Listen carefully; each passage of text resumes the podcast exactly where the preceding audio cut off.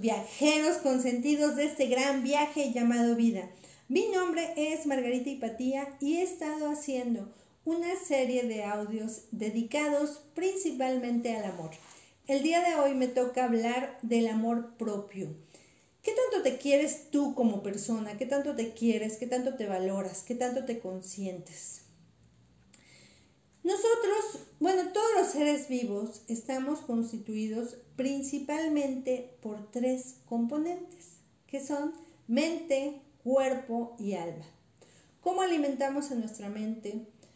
Pues con las noticias, buenas o malas, con la información que está alrededor, con lo que leemos, con lo que vemos, con lo que escuchamos y con lo que nosotros mismos nos decimos. ¿Qué tanto te dices a ti mismo, te la pasas ofendiéndote, te la pasas diciendo lo bueno y maravilloso que eres, te la pasas pensando en grandes sueños que puedes lograr. ¿Qué pasa por tu mente? Es muy importante lo que esté pasando diariamente por tu mente, porque de eso es de lo que depende bastante tu futuro. Entonces es importante que la alimentes con cosas positivas, porque a fin de cuentas es para tu bien.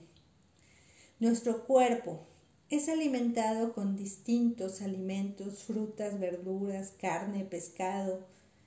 Aquí el balance depende de nosotros, de cada uno de nosotros, de qué tan dispuesto estés a preparar diferentes comidas, de qué tan dispuesto estés a dedicarle tiempo o simplemente a comprar o a consumir lo primero que aparece en tu camino. Ahí depende de cada quien también para el bienestar o malestar a futuro.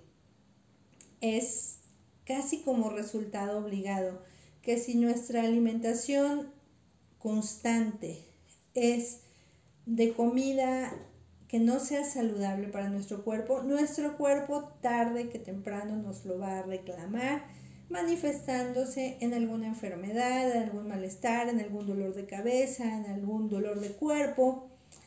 Y es poco a poco, no se manifiesta enseguida, se manifiesta muy lentamente. Entonces es importante cuidar nuestro cuerpo y nuestra alma. ese pequeño halo de luz o aro de luz que no se ve, pero que ahí está Gracias a esa alma tenemos vida, gracias a esa alma nuestro cuerpo se mueve porque es energía. Para mí el alma siempre ha sido una especie de energía, no se ve ante nuestros ojos, pero está ahí. Yo siempre pongo de ejemplo eh, cualquier ser al momento de que pierde su alma, inmediatamente comienza a morir. Un animalito que se te enferma, cuando comienzas a sentir que lamentablemente ya, ya no tiene movimiento, se empieza a enfriar, ese calor que antes tenía era producido por el alma que estaba dentro de ese ser. Entonces, ¿el alma cómo se alimenta? El alma se alimenta con sentimientos, con emociones, con energías. Es importante alimentar nuestra alma diariamente. ¿Cómo la alimentamos? Estando en paz, estando en tranquilidad, estando en bienestar, estando en un lugar donde tú te sientas completamente feliz.